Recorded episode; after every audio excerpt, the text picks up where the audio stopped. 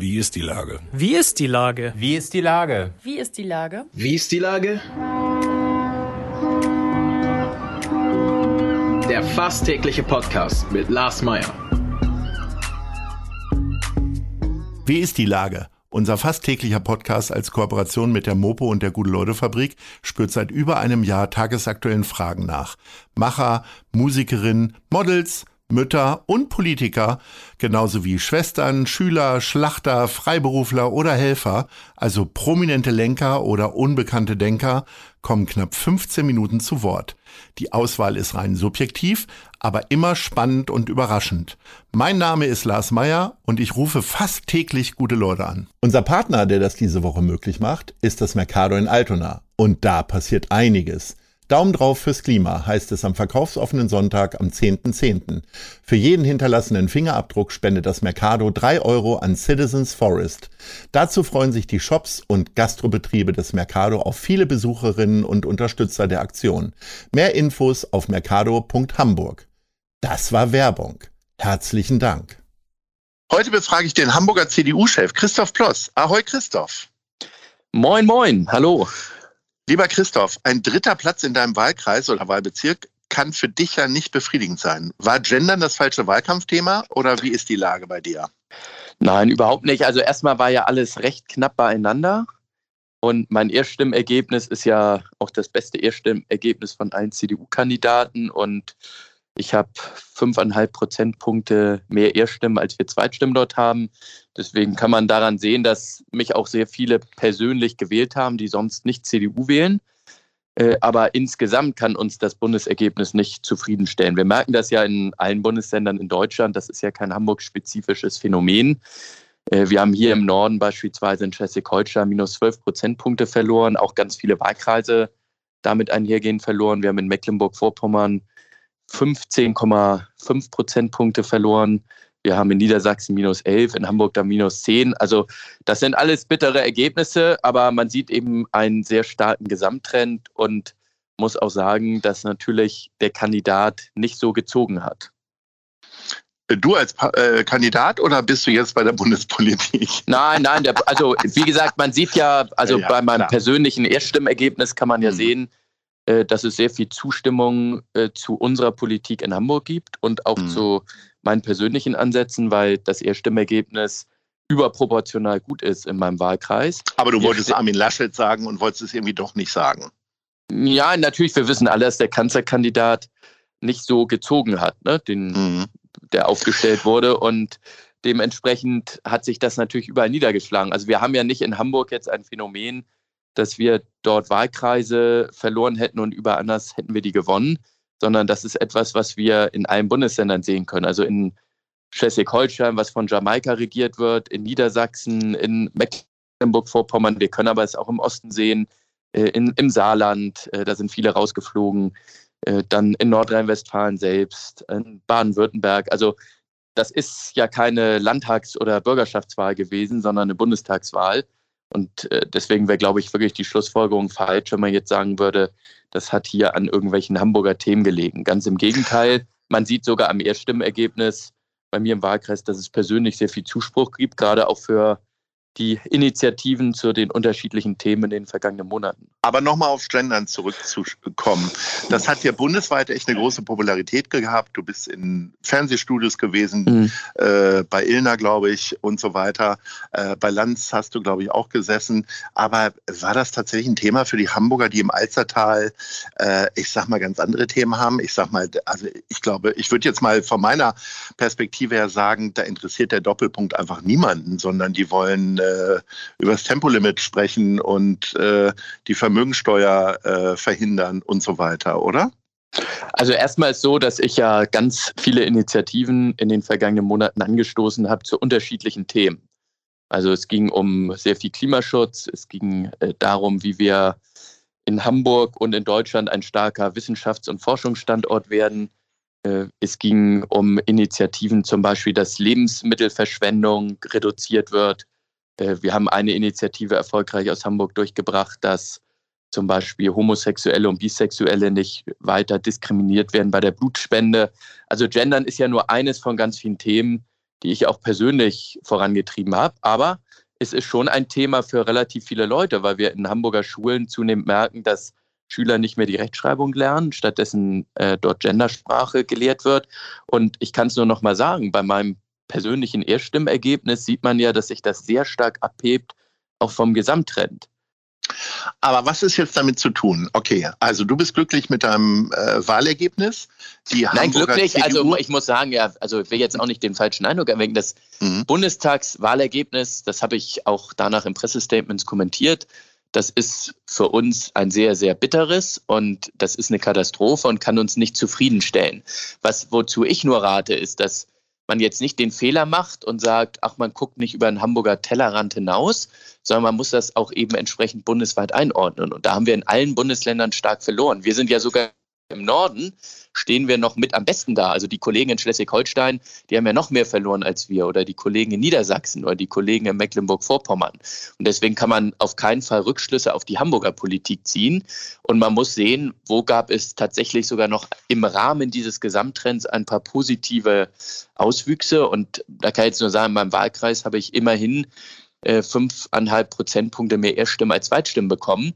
Das ist in Hamburg das beste CDU-Ergebnis und dementsprechend kann man jetzt nicht schlussfolgern, das sei eine Abwahl der Themen, die ich als Landesvorsitzender gesetzt habe oder gar irgendwie eine verfehlte Strategie der Hamburger CDU. Diese Debatte gibt es auch in keinem anderen Bundesland äh, und gerade dort nicht, wo die CDU noch viel mehr verloren hat. Deswegen rate ich dazu, lass uns das als Bundestagswahl sehen und auch als Bundestagswahl bewerten. Und alles andere, glaube ich, entspricht nicht der Realität. Wie geht es denn für die CDU dann hier in Hamburg weiter? Also äh, zwar auch im Rahmen der Bundestagswahl, haben aber die SPD und die Grünen, glaube ich, sogar gewonnen ne? beim Gesamtergebnis hier in Hamburg. Also welche Schlüsse ziehst du daraus und was wird jetzt anders oder besser oder einfach weiter so? Ja, also ich habe immer gesagt, das gilt für positive wie schlechte Wahlergebnisse, dass man eine Bundestagswahl und eine Bürgerschaftswahl immer getrennt betrachten muss. Das haben wir schon zur Zeit von Ode von Beust erlebt. Da hatten wir ja mal die absolute Mehrheit geholt und hatten dann bei der Bundestagswahl ein paar Monate später sehr schwach abgeschnitten, weil die Hamburger immer unterscheiden zwischen der Bundestags- und der Bürgerschaftswahl. Deswegen kann man jetzt auch nicht Rückschlüsse ziehen auf irgendwelche Hamburger Initiativen, äh, sondern ganz im Gegenteil, man muss wirklich sehen, wie kann man sich jetzt vorbereiten, vor allem auf das Jahr 2025, wenn die Bürgerschaftswahl ist. Und da wollen wir breit aufgestellt sein. Und vor allem möchte ich nicht als Landesvorsitzender irgendeine Debatte führen, soll jetzt die CDU liberale Großstadtpartei sein oder soll sie erzkonservativ sein? Äh, beides wäre äh, völliger Quatsch, aber man muss konkrete Antworten auf die Probleme geben. Ich nenne mal ein Beispiel. Ganz viele stören sich an der Baustellenkoordination, dass der Verkehr in der Stadt nicht richtig läuft. Äh, dass sie teilweise jeden Tag eine Stunde oder mehr verlieren, weil sie irgendwo im Stau stecken. Und deswegen wollen wir als Hamburger CDU die Baustellenkoordination verbessern und vor allem auch keine ideologische Politik gegen Autofahrer machen, weil es auch in einer Großstadt wie Hamburg viele gibt, die gerade an den Randgebieten wohnen, die zumindest für einen Teil der Strecke aufs Auto angewiesen sind. Gleichzeitig wollen wir die Klimaschutzziele erreichen und die Mobilität in der Großstadt durch mehr Sharing abwickeln. Das bedeutet, wir setzen ganz stark auf den Ausbau des öffentlichen Nahverkehrs und darauf, dass auch zum Beispiel so Dienste wie Moja Verbreitung finden. Und da muss man unterscheiden. Wir wollen aber nicht sagen, ja, alle, die ein Auto haben, die werden jetzt bestraft, weil auch das Auto in Hamburg und in der Metropolregion Hamburg ein, eines von wichtigen Bausteinen in der Verkehrspolitik ist. Läufst du dich damit dann schon warm äh, für eine mögliche äh, Bürgermeisterkandidatur oder ist das einfach noch viel zu weit und du guckst jetzt erstmal äh, in Berlin, wie das alles so läuft? Also, wir haben ja, als wir vor einem Jahr die Hamburger CDU neu aufgestellt haben, äh, Dennis Thering in der Spitze der Fraktion, ich äh, als Landesvorsitzender in Hamburg immer klar auch signalisiert, dass der Dennis Thering derjenige ist, der im Rathaus Oppositionsführer ist und der auch das Gesicht für die Landespolitik darstellt. Und ich bin derjenige, der Hamburg vor allem auf Bundesebene vertritt und versucht, bundespolitische Akzente zu setzen. Und dabei bleibt es auch und ähm, dementsprechend äh, werden wir dann auch die nächsten Jahre gemeinsam agieren. Wir spielen uns da sehr gut die Bälle zu, sind als Team sehr, sehr gut unterwegs. Aber das Gesicht für die Landespolitik ist der Dennis Thering. Du bist ja äh, tatsächlich ja trotzdem in den Bundestag gekommen, hast jetzt die erste Woche sozusagen hinter dich gebracht. Wie ist das denn, wenn so viele neue Gesichter da kommen? Das ist ja ein bisschen, als wenn eine, eine Schulklasse neu aufgeteilt wird. Ne? Wie, wie hast du das denn so beobachtet? Ja, wir haben uns ja noch gar nicht alle so richtig kennenlernen und sehen können, weil wir hatten ja bisher eine gemeinsame Sitzung, die ging zwei Stunden und da bleibt nicht so viel Zeit, gleich alle Kollegen kennenzulernen. Wir sind ja knapp 200, also das wird sich wahrscheinlich erst sogar in den nächsten Monaten dann genau entwickeln und man wird dann den einen oder anderen spezieller kennenlernen. Berlin ist aber auch ein bisschen anders als ein Hamburger Kommunalparlament. Das muss man auch dazu sagen. Man hat zum Beispiel mit einigen Kollegen so gut wie gar nichts zu tun. Also jemand, der im Landwirtschaftsausschuss ist, mit dem habe ich in der Regel wenig Berührungspunkte. Und das Gleiche gilt dann auch für andere Bereiche, wenn jemand jetzt zum Beispiel aus Bayern stammt und im, sagen wir mal, Entwicklungsausschuss ist, dann hat er mit mir als Hamburger im Verkehrsausschuss eher weniger zu tun. Äh, aber ich habe hier sehr viele gute Kollegen, die ich auch aus der vergangenen Legislaturperiode kenne und die zum Glück es trotz des wirklich sehr schlechten Wahlergebnisses in Deutschland geschafft haben, dann wieder hier in Berlin eine weitere Runde zu drehen. Du als Mitglied des Verkehrsausschusses bist du ein bisschen froh, dass die ganzen Eskapaden rum, rund um äh, den Verkehrsminister Scheuer jetzt mutmaßlich ein Ende haben, weil ich sag mal, äh, in der Verkehrspolitik gab es ja wirklich nur Negativschlagzeilen oder habe ich die positiven übersehen? Ich glaube, wir haben schon einiges auch bewegen können und äh, sehr viel erfolgreich geschafft. Um zwei Beispiele zu nennen, wir haben so viele Mittel bereitgestellt für den Ausbau des Schienenfernverkehrs und für die Schiene bereitgestellt wie noch nie zuvor. Es gibt eine Aufstockung der Mittel für den öffentlichen Nahverkehr. Das ist ja auch ein Thema, was gerade uns als Hamburger CDU immer sehr wichtig ist, dass wir sagen, wir schaffen die Mobilitätsprobleme in einer Großstadt wie Hamburg nur, wenn wir stark in den öffentlichen Nahverkehr investieren äh, und auch Anreize setzen, dass Menschen das Auto, wo sie stehen lassen können, auch stehen lassen. So, und auf der anderen Seite haben wir auch im Verkehrsbereich Initiativen erfolgreich eingebracht für schnelleres Planen und Bauen, sodass in Zukunft Infrastrukturprojekte in Deutschland schneller realisiert werden können, als das bisher der Fall war. Deswegen muss man sagen, die Bilanz im Bereich der Verkehrspolitik ist schon sehr erfolgreich. Die Kommunikation von Herrn Scheuer war das vielleicht nicht immer. Das hast du sehr sanft ausgedrückt.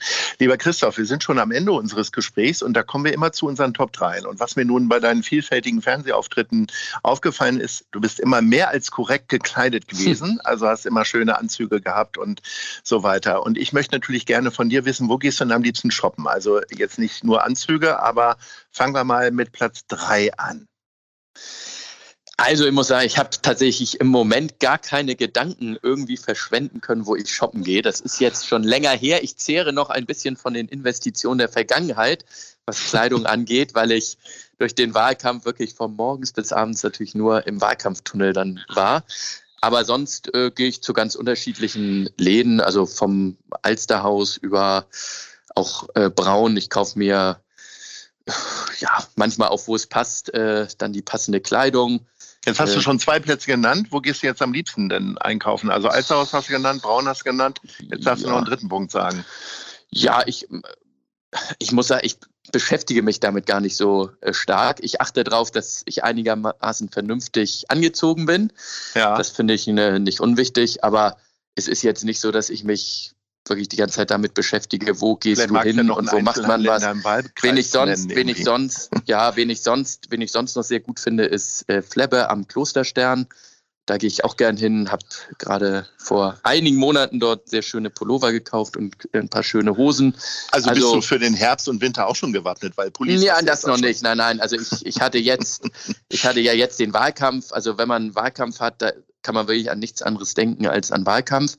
Dann waren die Tage danach auch ein bisschen hart, weil natürlich nach so einer Wahl dann einige Analysen anstehen. Es gibt viele Gremiensitzungen, viele Telefonate. Das wird nicht sofort ruhig nach so einer Wahl.